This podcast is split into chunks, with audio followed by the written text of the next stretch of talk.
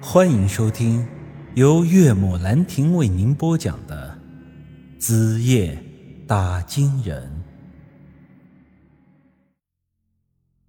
我仔细一看，那是个身体佝偻的老头，他的手里杵着一根拐杖，头上须发白了大半，像个乱糟糟的鸡窝一样架在了脑袋上。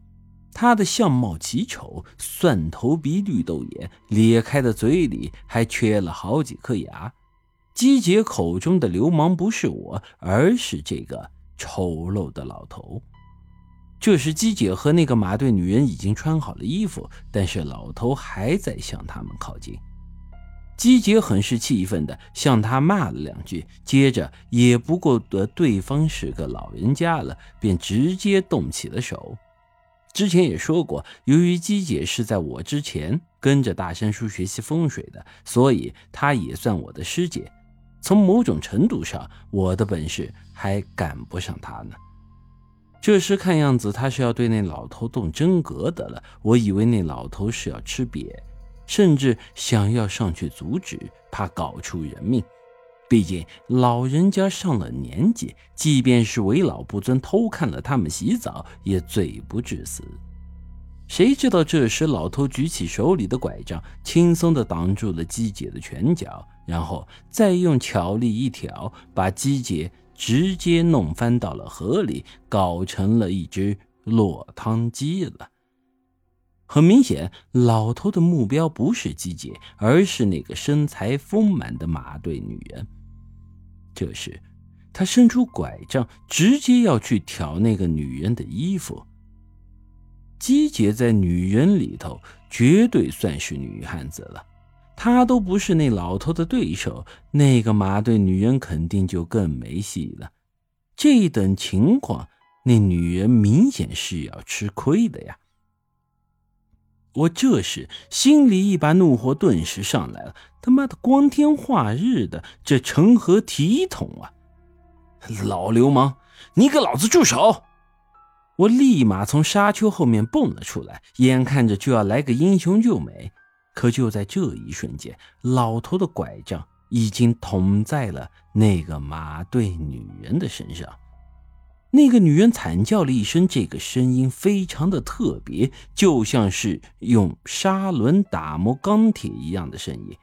是很尖锐，又是很沙哑，听得我呀不禁打了个寒颤，浑身的鸡皮疙瘩都冒了出来。这女人看着很年轻，顶多二十出头，如此花样年华的美女，却发出了如此的叫声，显然是不正常的。我这个时候正冲到了河里，听到声音之后。我就愣在河水中央不动了。这时，只见那个马队女人像一阵风一样闪了一下，避开了老头的拐杖。接下来的一幕着实把我吓得不轻啊！只见那个女人身上的衣服脱落了下来，落地之后就化为了黄沙，他的身上只剩下了一件土黄色的长袍。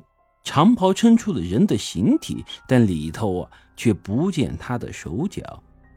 这衣袖和袍子下端都是空荡荡的，这看上去就像是个人头的下方垂着一件衣裳。他原本丰满的身躯全都化作了黄沙，落到了地上。而这时，他的脑袋也发生了变化，原本白皙光滑的皮肤上出现了很多的裂纹，紧接着便是皮肤和头发脱落。他身上落下的东西一旦到了地面上，都会变成黄沙。头上的皮肉脱落完毕之后，露出了一个黄灿灿的事物，仔细一看，那仍然是一个头，但是。只不过是变成了一个黄铜制的脑袋，那黄铜脑袋上的眼耳口鼻都雕刻的栩栩如生，配合下面垂着的长袍，给人一种说不出的怪诞感觉。这乍看上去有些像是古时候那种傀儡戏用的人偶，只不过他这是跟真人等比例的。这时再用我的阴阳眼的视角去看他，只见他周围阴气环绕，这他妈果然不是人。我不知道他之前为什么能逃过我的阴阳眼，但是他此刻给我的感觉却是十分的熟悉。